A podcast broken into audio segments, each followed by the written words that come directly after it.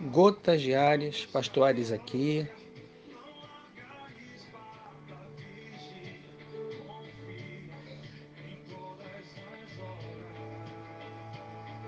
É isso aí, queridos. Confie em todas as horas. Meu querido Mateus, Lucas, desculpe, Lucas capítulo 8, verso de número 40. Ao regressar Jesus, a multidão recebeu com alegria, porque todos o estavam esperando. Eis que veio um homem chamado Jairo, que era chefe da sinagoga, e prostrando-se aos seus pés, lhe suplicou que chegasse até sua casa, pois tinha uma filha única, de uns doze anos, que estava à morte. Verso 49 de Lucas, capítulo 8. Falava-lhe ainda quando veio uma pessoa da casa do chefe da sinagoga, dizendo: Tua filha já está morta, não incomodes mais o mestre. Mas Jesus, ouvindo isto, lhe disse: não temas, crê somente, e ela será salva.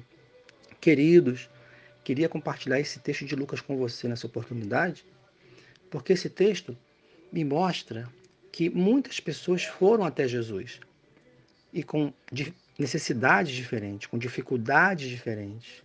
Nesse mesmo capítulo nós vemos a condição dos gadarenos, né? E do homem que estava lá possesso e ele precisava de libertação. Jesus foi até aquele local e libertou aquele homem.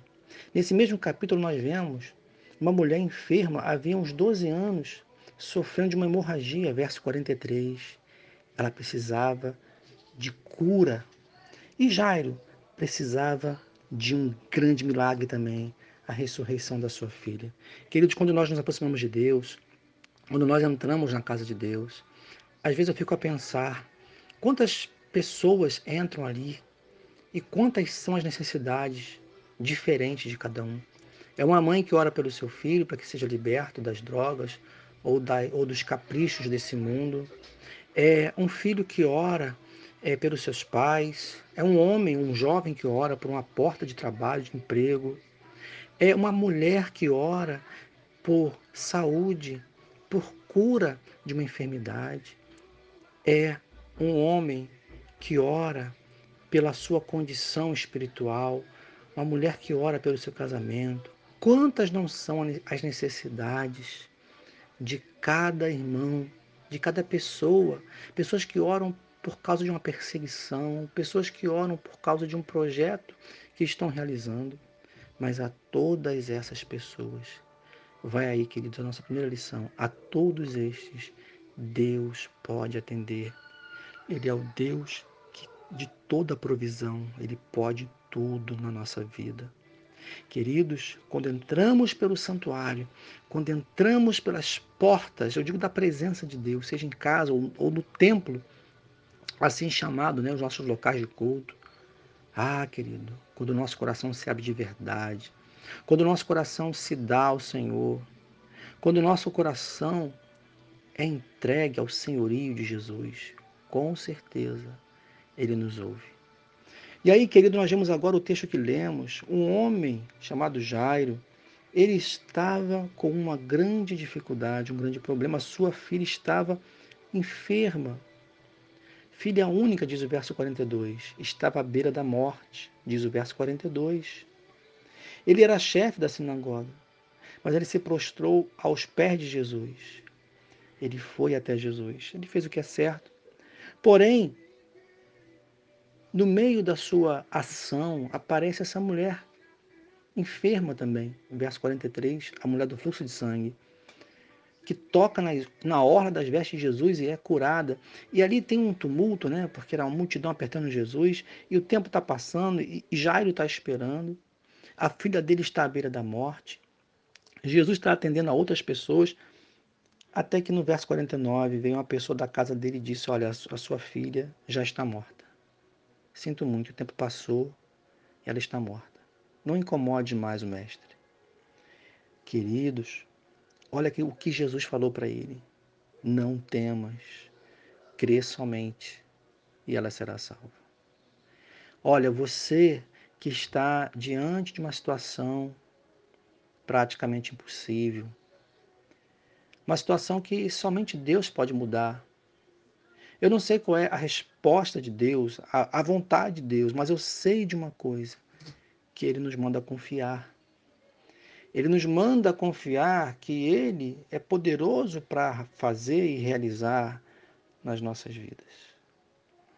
Eu creio, eu creio que nós vamos ver muitos milagres de Deus.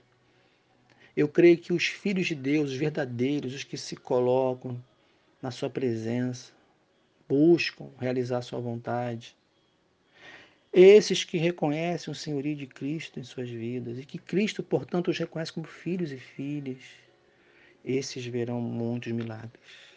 E a palavra de Deus para nós é creia somente. Somente creia. Não se agite, não se perturbe, não grite, não diga nada. Apenas creia, porque Ele é poderoso para fazer infinitamente mais de tudo quanto pedimos ou pensamos. E até quando nós achamos assim, olha, agora já era, agora não tem mais por que orar, não tem mais por que. Queridos, mesmo quando algo morreu, o Senhor pode renovar a tua vida. Você não depende disso. Você depende de Deus. Então, amado, chegando em casa, verso 51, houve aquele milagre que nós sabemos. Jesus não permitiu que ninguém entrasse com ele, senão Pedro, João e Tiago, verso 53, 51. E todos choravam ali, diz o verso 52. Mas ele disse: Não choreis, ela não está morta, mas dorme. Até que então, no verso 54, ele diz: Menina, em voz alta, levanta-te. E voltou-lhe o espírito. E imediatamente ela se levantou e ele mandou que lhe desse de comer.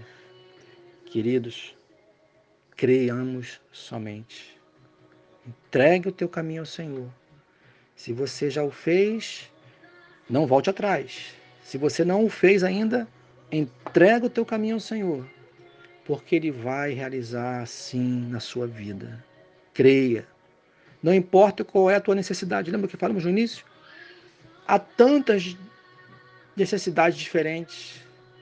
A sua é diferente da minha hoje, a do irmão é diferente da do outro irmão, mas o Senhor é poderoso para atender a todos.